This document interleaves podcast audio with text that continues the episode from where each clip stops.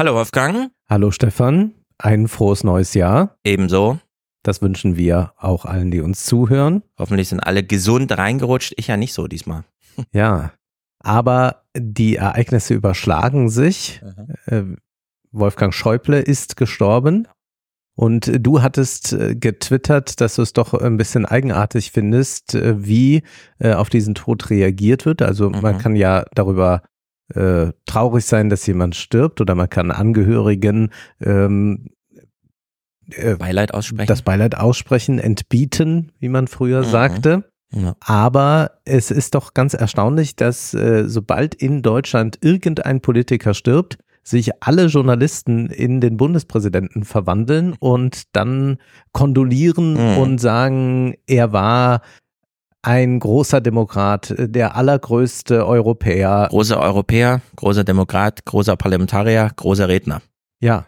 Alles. Stimmt das, fragen wir uns, weil wir über die Austeritätspolitik nachdenken, wie Wolfgang Schäuble äh, Griechen und viele andere Millionen Menschen äh, mit dieser Austeritätspolitik in die Armut äh, getrieben hat, wie er den Griechen nahelegte, äh, Inseln zu verkaufen oder ob man nicht Griechenland gleich abstoßen kann, brauchen wir die überhaupt in der EU. Ist das ein großer Europäer, fragt man sich da. Ähm, zumindest sahen Eigentlich. das ja vor äh, Schäubles Tod noch einige anders, aber äh, sobald man stirbt, ist man offenbar gleich auf einen Sockel äh, gehoben. Mhm. Und ist er der Retter der Demokratie, weil er bis zum Schluss über Jahrzehnte im Parlament saß und den Platz nicht freigemacht hat für irgendwelche anderen neuen. 52 Jahre. Ja, ist das, ist das ein Ausweis davon, dass er ein unglaublicher Demokrat ist? Ich bin mir da unsicher. Also wenn man nicht jetzt lernt, äh, einen ein äh, Beileidsausdruck, der sich an Angehörigen, Angehörige widmet, wenn man sie, wenn man dazu nicht in der Lage ist, den zu trennen von einem politischen Nachruf, mhm. dann brauchen wir eigentlich gar nicht mehr über irgendjemand äh, zu diskutieren. Dann können wir immer danach äh, sagen, war der, der, der beste Mensch der Welt und das war's. Also ja. gerade muss man ja dann von journalistischer Seite kritisch auf so ein politisches Leben und die Handlungen, die Taten dieses Lebens blicken. Und dann würde sich ja herausstellen, dass wir es hier nicht mit dem allergrößten Europäer zu tun haben, sondern mit jemand, der äh, Europa äh, ja sehr, sehr stark demoliert hat. Ja, für mich steckt da auch äh, der Tod so als Erlöser irgendwie drin. Ja. In unserer schrecklichen Welt, in der wir uns fast nichts mehr schönreden können und 2024 einfach nur begrüßt wird mit, na hoffentlich ist es besser als 2023, sucht man nach dem letzten Strohhalm der Erlösung und das mhm. ist so wenigstens beim Tod. Ja. ja. Lässt man es dann zu, jetzt keine schlechten Worte. Äh, denn ich hatte ja nicht einfach nur getwittert, äh, ich hatte ja auf Georg Restle reagiert. Ja. Der ja sich beklagte darüber, dass angeblich irgendwo, und das war ja dann meine Frage, so viel Negatives über Schäuble zu lesen sei, weil ich fand nichts. Nein, nur bei Twitter einzelne User, die aber nicht aus dem politischen Betrieb oder dem journalistischen hm. Betrieb waren. Aber sonst hat man da nichts gefunden. Ich kann auch verstehen, wenn Politiker von einem Kollegen Abschied nehmen und sich da dann kollegial ausdrücken und sagen, es war ja. immer eine angenehme Zusammenarbeit äh, trotz politischer Differenzen. Hm. Dass sich das gehört im parlamentarischen Umgang ist völlig klar. Aber es ist nicht die Aufgabe dann äh, von anderen Zeitgenossen Zeitgenossen äh, jemanden äh, im Nachruf dann äh, zur Ikone zu erklären. Genau. Und es bekräftigt mich wieder in, wir haben ja schon lange äh, gerufen quasi nach der Merkel-Aufarbeitung. Ja. Sie wurde ja auch so abgefeiert, nachdem sie ihren Amtstod erlitten hat. Äh, bei Schäuble ist es jetzt der biologische Tod und wieder kriegen wir keine ordentliche Aufarbeitung. Denn gerade im Kontext des Buches, das wir heute lesen, das normannische mhm. Jahrhundert, kann, also ich denke bei Schäuble zuallererst an seinen Fernsehauftritt irgendwann in den Jahren 2014, 15, als er äh, bei Berlin direkt saß und sich fragte, naja, klar weiß ich, wie es in Spanien und Portugal zugeht, aber die haben doch da auch 30, 40 Prozent Jugendarbeitslosigkeit. Ja, warum kommt die nicht zu uns? So, und diese Frage, dass er, also wo er so sagt, ich verstehe nicht, warum die nicht einfach zu uns kommen, um mhm. ihr Leben aufzubauen, mhm. ist ja so eine ganz zentrale, die ähm, lange bevor wir Heimatdiskussionen äh, mit Horst Seehofer als bayerischer und dann für Deutschland zuständiger äh, Heimatminister wurde und so weiter, wo wir so Fragen haben wie, naja, aber warum sollten sie wegziehen? Ja. Nur weil es ökonomisch nicht läuft, ist denn Ökonomie alles? Also wenn ich irgendwo mehr Geld verdiene, ziehe ich automatisch dahin. Das zum einen und zum anderen war das einer der seltenen Momente, wo man so dachte als Zuschauer, ach interessant, das ist also die eigentliche Strategie. Man sieht die demografische Wende vor Deutschland und richtet jetzt Südeuropa zugrunde in der Hoffnung, dass dann ein, zwei, drei Millionen äh, junge Menschen sagen, okay, dann gehe ich halt nach Deutschland, weil diese Erfahrung hat ja Westdeutschland schon mal gemacht mit den Ostdeutschen. Ja. Also äh, man hatte die Erfahrung eines politischen Jungbrunnens und suchte also, da er verebbte, 20 Jahre nach der Einheit, den nächsten. Mhm. So, und da äh, lag das plötzlich so brach. Also diese Frage, ich verstehe nicht, warum, ich suche den Clip auch wahrscheinlich nochmal raus für unsere Monatsfolge. Ich verstehe nicht, warum die nicht einfach zu uns kommen. Äh, es scheint für mich so ein ganz seltener Moment zu sein, wo derselbe Wortlaut im Fernsehstudio und im äh, Fraktionsdiskurs sozusagen ja. ablaufen. Ja. ja und das ist für mich Schäuble. Immer dieses doppelte Spiel irgendwie. Ja. Ah, ich bin der Große, eigentlich bin ich der bessere Kanzler. Eigentlich bereichere mich mal kurz an 100.000 Mark. So. Mhm. Dieses, dieses Wechselspiel. Aber diese Art von Nachruf traut sich keiner zu. Dadurch, finde ich, geht auch so ein bisschen äh, so eine Leitfadendiskussion. Wie gehen wir eigentlich mit den heute 25- und 30-Jährigen im Parlament um, die da auch noch drohen, 50 Jahre lang zu sitzen?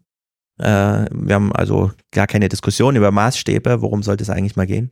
Ja, man äh, darf schon gespannt sein, wie wird es denn sein, wenn mal äh, wichtige AfD-Politiker sterben? Sagt man dann auch, äh, ja. ein, ein großer Patriot, äh, ein, ein, ja. ein Weltbürger oder was, was sagt man? Hat es ja nicht so gemeint, oder was? ja, oder, oder ein, ein Konservativer mit dem Herz am rechten Fleck, äh, irgendwie sowas. Ja, also man hat mal wieder eine große Chance in Deutschland verpasst, so ein reflexives und konstruktives politisches Moment herbeizuführen. Ja, und Nachrufe richten sich nicht an die Angehörige. Das ist nicht geschrieben ja, ist für sowieso, die Enkel von Wolfgang nicht, Schäuble, ja. sondern das ist für die Öffentlichkeit geschrieben. Und die Öffentlichkeit muss sich kritisch zu den Politikern verhalten, wenn sie leben mhm. und auch in der Nachbetrachtung ihres politischen Lebens. Darum ja. geht es. Es geht ja nicht darum zu sagen, Gott sei Dank sind wir ihn los, sondern es geht darum zu sagen, dieser Politiker hat Folgendes gemacht und dann fallen einem bei Wolfgang Schäuble, denke ich, doch einige Dinge ein, mhm. die nicht so großartig ja. sind für junge Menschen, für Europäer, für Griechen etc. Demokraten. Für Demokraten und dann sollte man nicht auf dieses Menschelnde gehen, denn das war interessant, was du dann ja bei so Leuten wie Mickey Beisenherz oder so bei mhm. Twitter leben kannst, dass dann gesagt hat, ja, aber hier war er besonders lustig und ja, man findet bei jedem irgendwelche lustigen Momente und ja, Schäuble muss wohl sehr kollegial gewesen sein und ich könnte dann auch nochmal twittern, er war einer der wenigen Politiker, der auch äh, neue klassische Musik gehört hat und ja. äh, dem das immer wichtig war, aber ist das jetzt gerade so entscheidend? Oder geht es eher um das politische Gesamtwerk? Ja, wir sind ja hier ein Indie-Podcast, das heißt, wir sind keiner Verlagshaltung, Blattlinie erlegen. Und deswegen will ich folgenden Punkt machen. Dem einzigen, den ich das zugestehe, sind Chiffre, Figuren wie Gregor Gysi, die zwar von einer anderen politischen Richtung kommen, aber dann trotzdem noch äh, so leicht lobhudelnd äh, schreiben, weil man da, ich zumindest, immer den impressionistischen Unterton habe, er sagt uns schon mal an, wie ein Nachruf aussieht. Ja, ja. Das ist bei Gysi, äh, er würde sich, glaube ich, gerne seinen eigenen ja. schon mal schreiben. Aber bei so Figuren wie Georg Ressle, auch wieder Chiffre, Georg Ressle, ähm, ich will keine Mahnung auf Twitter oder Ermahnung, dass ich jetzt bitte an die Familie Wolfgang Schäuble denken muss. Ja. Sondern das muss ich in dem Moment nicht. Ich kenne die Familie ja gar nicht. Ja, und ich kenne auch Wolfgang auch Schäuble nicht. Genau, ich kenne den privaten, persönlichen Wolfgang Schäuble nicht. Ich kenne nur den Politiker Wolfgang Schäuble. Und von über den möchte ich gerne äh, im Rahmen seiner Politikertätigkeit Nachrufe lesen. Und ja. zwar so, dass es, dass ich denke, ja, den sollte man auch nochmal anderen zum Lesen geben. Und äh, da brauche ich keine äh, sozusagen Fanfiction-Literatur. Mhm. In dem Moment, in der Hinsicht, äh, schade, Chance verpasst. Sprechen wir noch über eine andere Personalie Fabio De Masi hm. geht in die Wagenknecht-Partei. Und wie finden wir das? Wie finden wir das? Bekenne dich, Wolfgang. Ich bekenne mich auch gleich. Du bekennst dich gleich. Okay, dann, dann fange ich mal an. Also viele waren gestern enttäuscht und wenn ich jetzt aber viele sage, dann meine ich eigentlich nur ein paar Tweets, die ich gelesen habe. Hm. Und eigentlich kann ich gar nicht sagen, ob jemand tatsächlich enttäuscht ist. Ich finde es erst einmal interessant, dass er es macht. Ich hätte nicht unbedingt damit gerechnet. Wir können uns ja jetzt erstmal diesem Thema Fabio De Masi, ein sehr seriöser, anerkannter äh, Experte in Sachen Ökonomie, Finanzen, äh, wir können uns ja dem mal langsam nähern und mhm. können jetzt mal fragen, also wir haben jetzt Europawahlen, wir haben vor allem diese äh, Wahlen im Osten und was könnte also das Schlimmste sein, was passiert? Ja, dass die AfD die Mehrheit bekommt. Das ist das Schlimmste, was anzunehmen ist. Mhm. Davon können, ich glaube, darauf können sich äh, alle einigen, außer jetzt AfD-Wähler.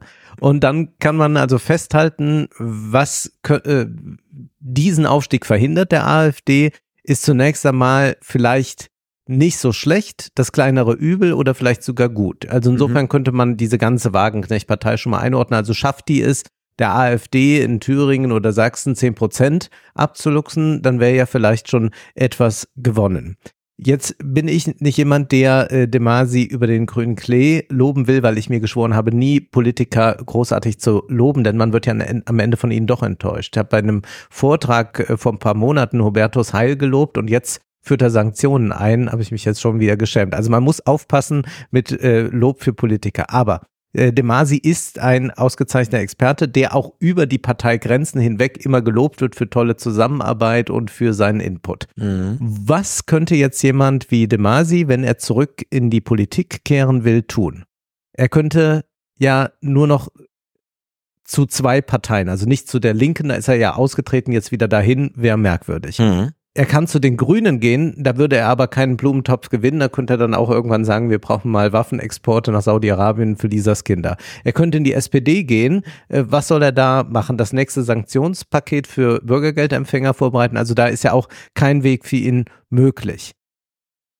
Der Schritt jetzt in Wagenknechts Partei zu gehen, wird jetzt so sehr als No-Go dargestellt. Aber die Tatsache ist doch, dass wir vielleicht mal überlegen sollten, wie ordnen wir jetzt diese Partei ein? Also, Wagenknecht ist natürlich eine Figur, die, äh, um es milde auszudrücken, sehr schillernd ist. Aber was ja zum Teil äh, äh, herbeigeschrieben wird, ist, also Wagenknecht wird da eine Querdenkerpartei machen. Da kommen mhm. Dieter Dehm und Ulrike Gero und mit denen macht die dann den Laden.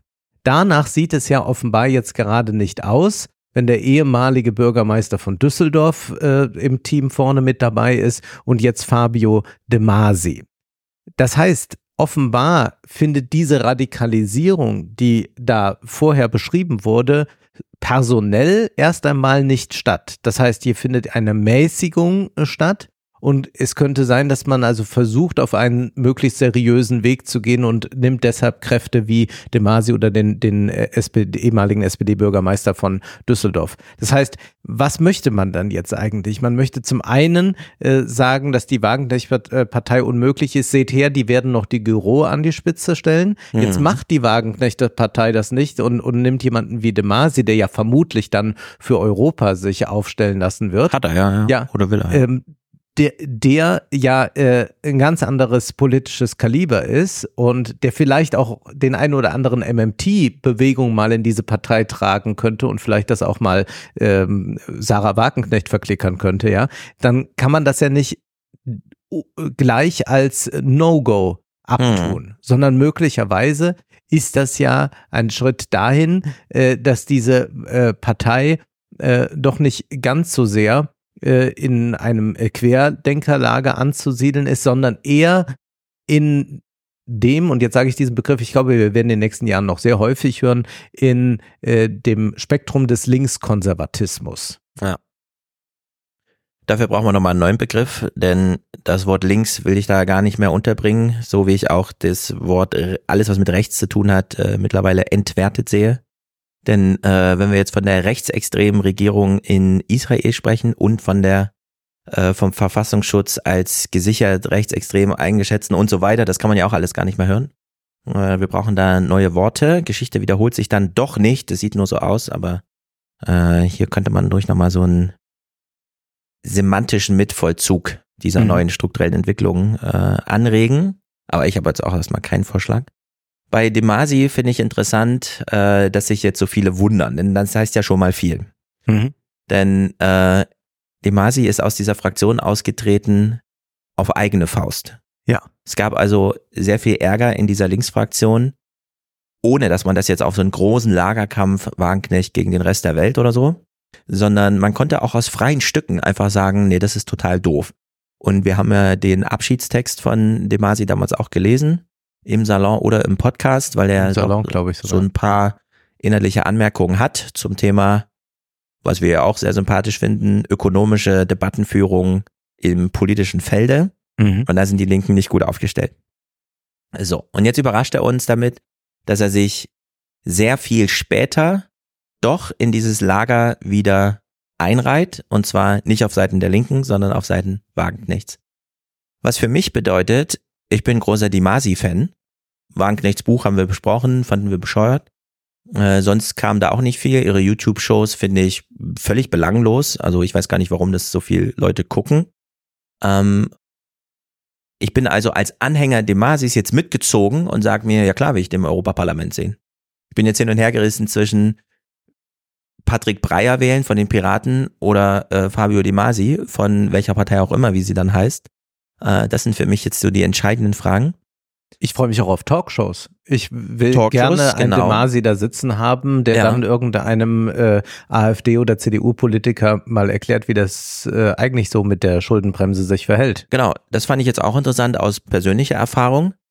Äh, mein Besuch bei Lanz, also die Lanz-Sendung selbst, hat natürlich so das ein oder andere Medienecho gefunden.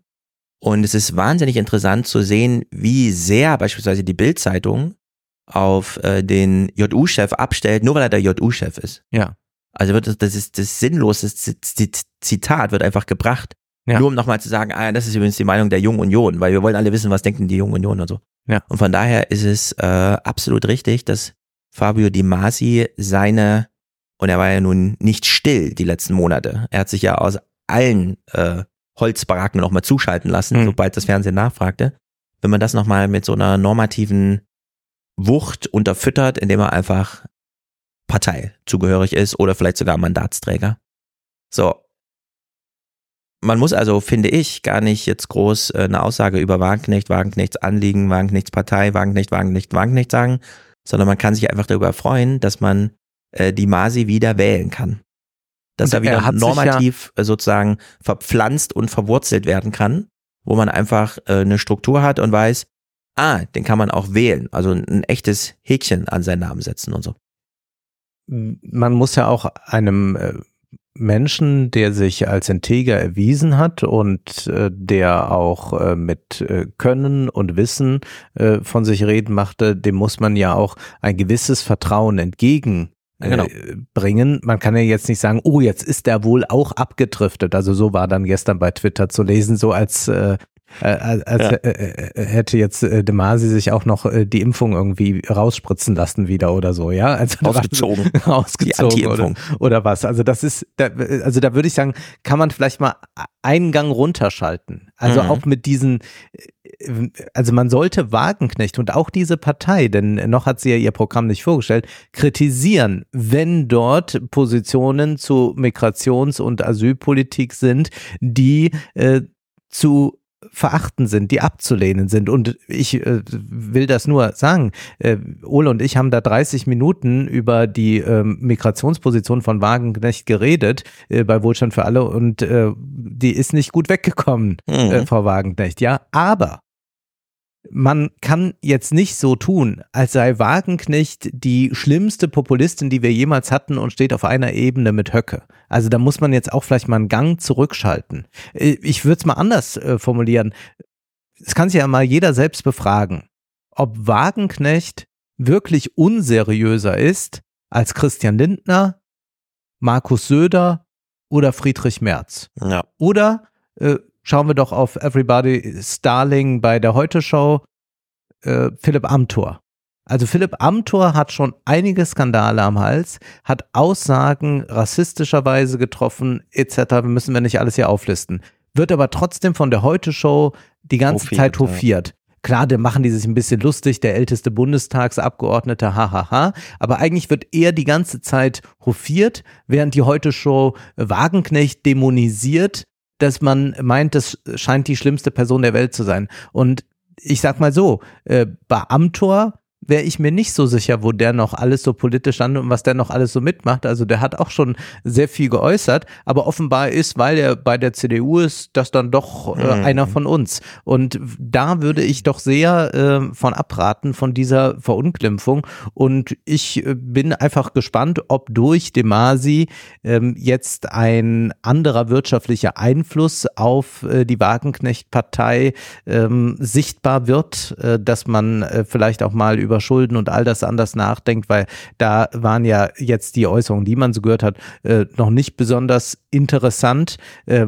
Wagenknecht ähm, muss weiterhin äh, kritisch betrachtet werden und Demasi muss auch kritisch betrachtet werden für das, was er jetzt äh, da im Folgenden tun wird. Mhm. Aber ich glaube, dass der politische Diskurs und auch der Diskurs um Wirtschaft, beispielsweise in Talkshows, nicht unbedingt blöder wird, wenn ein Demasi da sitzt, sondern das Gegenteil wird der Fall sein. Ja. Und da können sich ja die anderen mal wieder positionieren. Und äh, ich glaube auch, dass Demasi jemand ist jetzt äh, vom Charisma, äh, der bei vielen äh, sehr gut ankommt, die auch im eher bürgerlichen Lager sonst zu Hause sind. Mhm.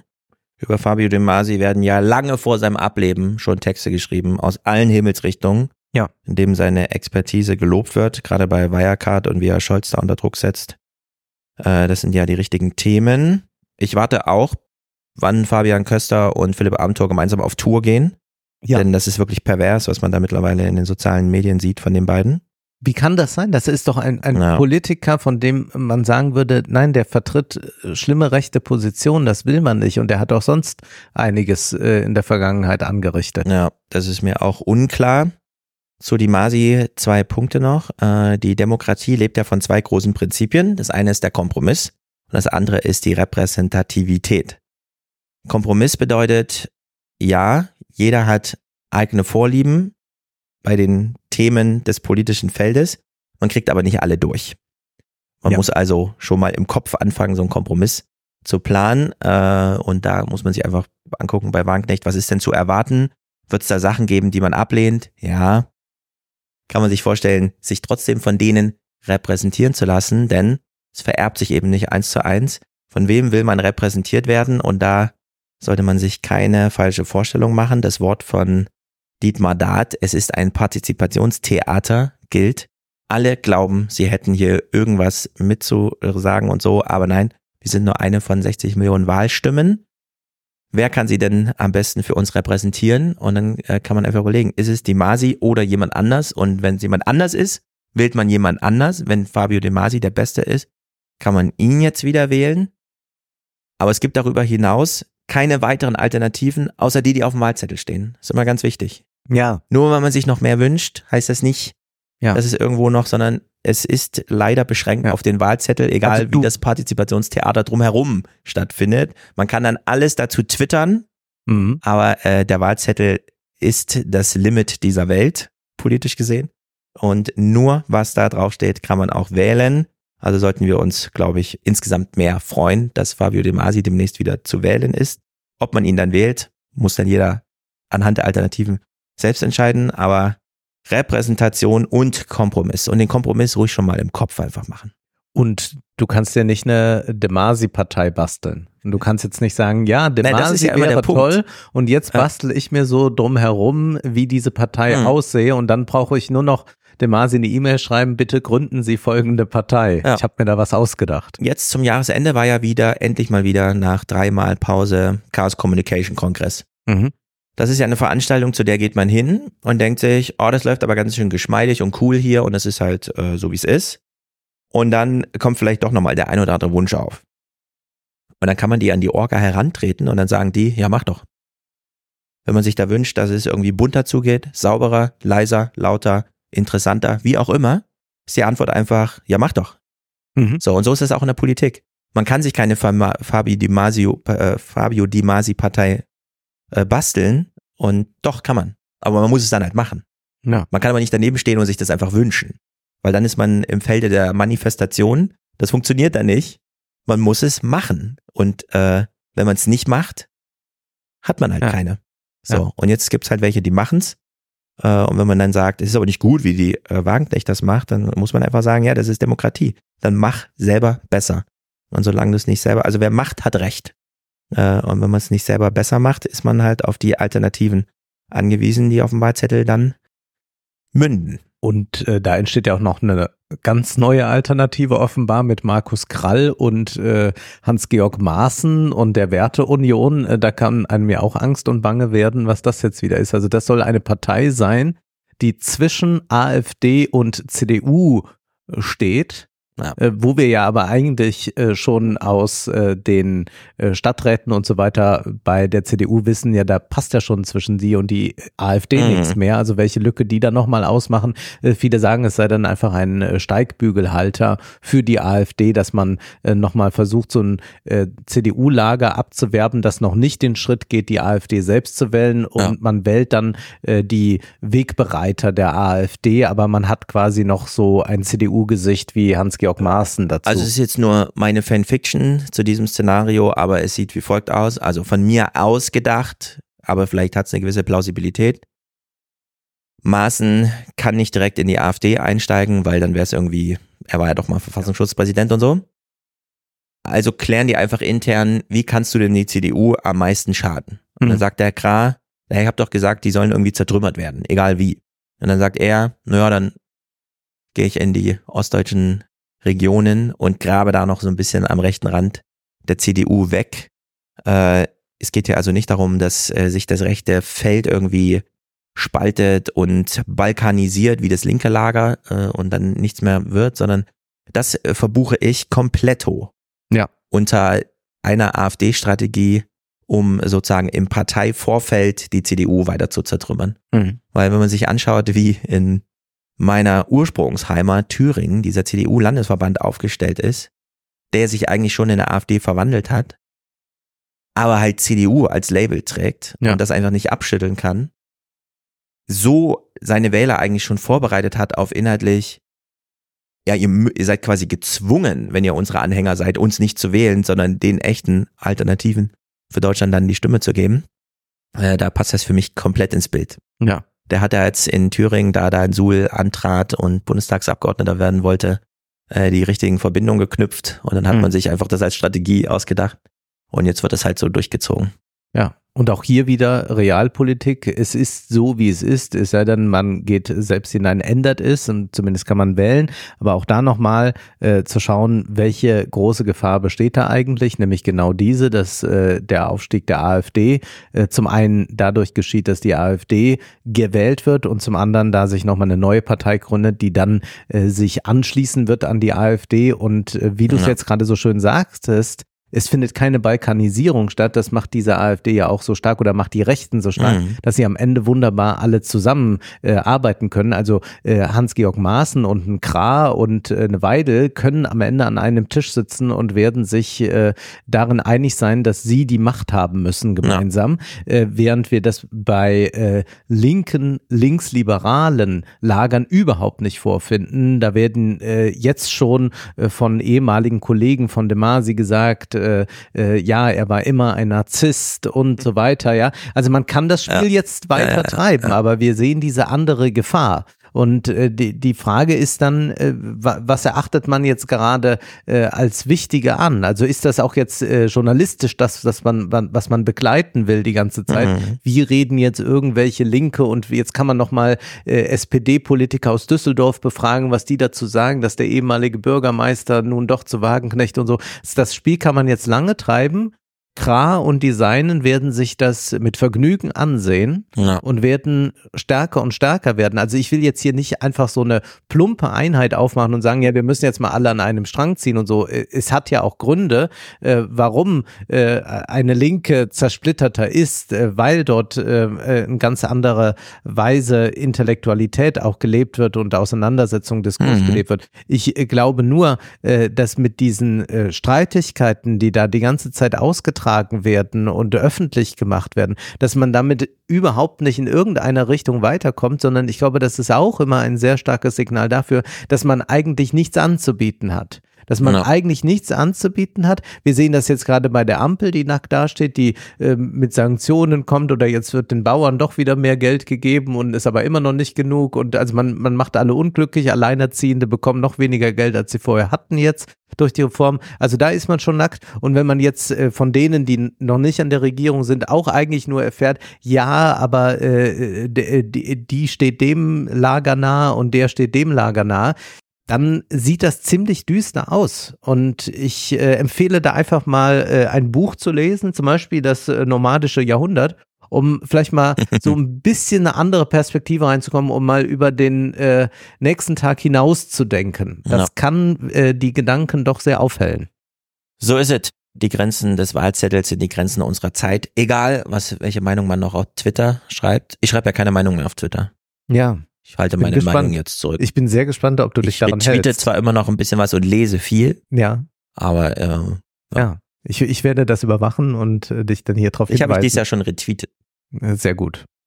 Und dann wollen wir auf den Salon verweisen. Mhm. Wer also diesen Podcast unterstützen möchte, worüber wir uns sehr freuen würden, der kann den Salon dazu buchen und bekommt dafür auch was. Nämlich wir diskutieren ja im Salon ausführlich über Lektüren. Wir lesen immer ein Buch gemeinsam und dann stellt jeder noch Texte vor, die im Monat wichtig waren.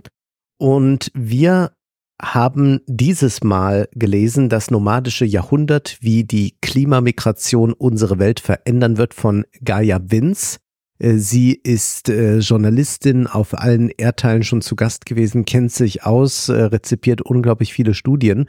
Und die Zahlen, die sie uns da präsentiert, äh, sind erschreckend, überraschend. Äh, Mhm. Man notiert sich äh, ständig etwas.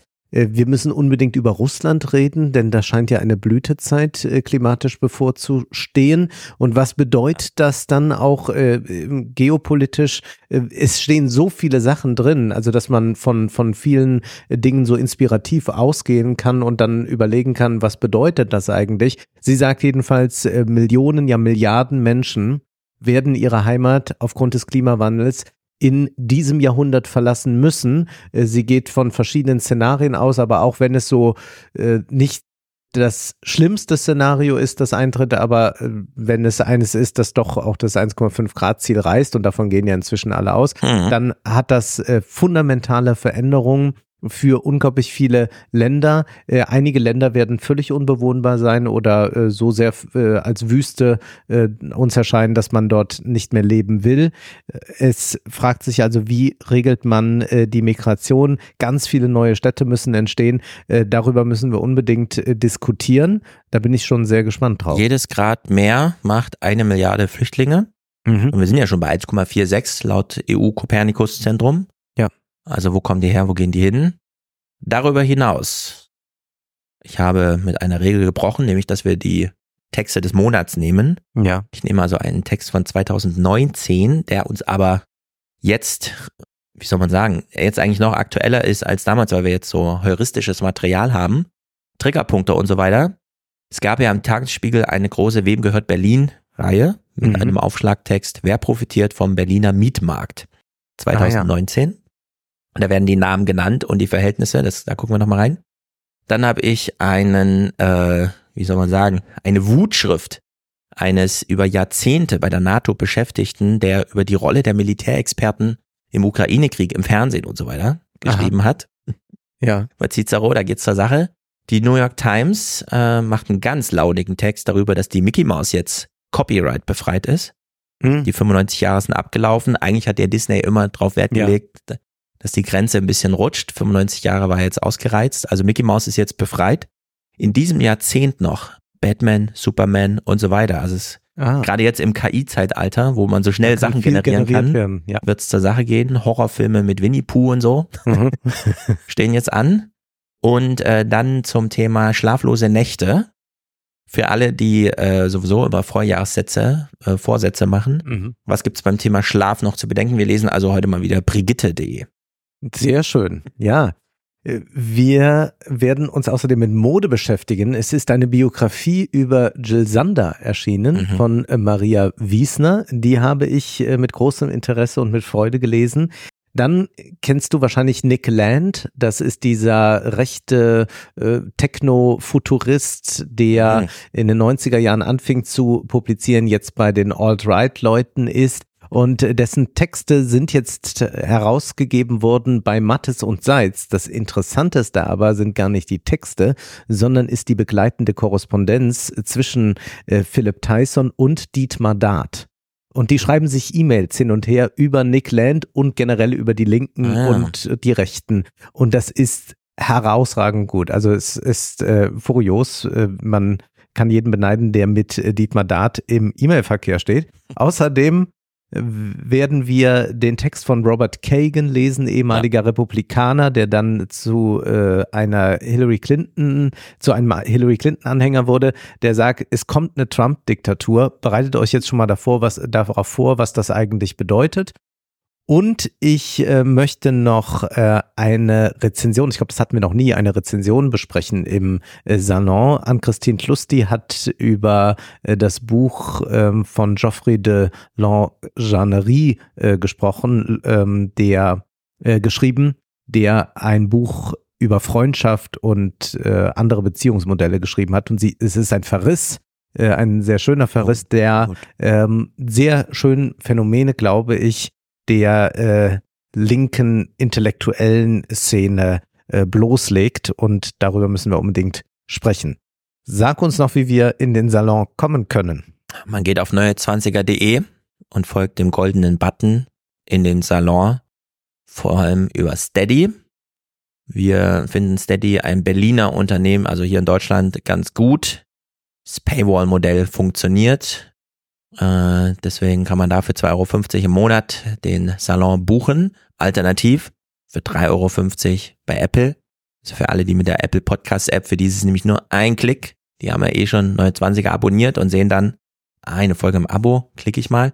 Man kann aber auch, wenn man bei Steady Kunde ist, kriegt man einen eigenen RSS-Feed, den kann man dann auch in der Podcast-App, also man kann auch für 2,50 Euro in der Apple Ja. Podcast-App den Salon hören, man muss es nicht für 3,50 Euro machen, auch wenn es dann nur ein Klick ist.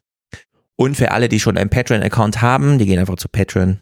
Aber Und ganz wichtig, ja, man kann das dann auch über Spotify hören. Man kann auch den Salon über Spotify Äh. buchen, beziehungsweise ist da ein Button, der einen dann zu Steady führt. Und es ist Ja. gar kein Problem, das dann auch über Spotify zu hören. Man muss nicht äh, vor dem Laptop sitzen und kann dort nur noch den Podcast No. lauschen oder so. Manchmal gibt es solche Fragen oder irgendjemand sagt schon mal, er sei gescheitert dabei, Ja. äh, äh, das zu, reinzuführen. Nein, es ist alles ganz, ganz einfach. Und in der Regel gibt es auch nie äh, Probleme und wenn, dann hilft äh, Steady sofort. Äh, Ja. Das heißt, äh, ruhig trauen.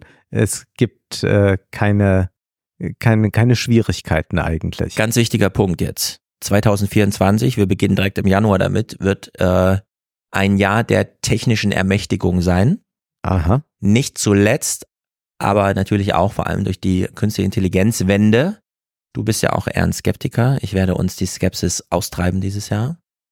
Und äh, das bedeutet, wenn ihr Salon-Abonnenten seid und ihr fragt euch, wo sind denn die Kapitelmarken und so weiter, dann hört ihr den wahrscheinlich, indem ihr im Browser einfach bei Steady seid und dort auf Play klickt. Nur so hört man diesen Podcast nicht.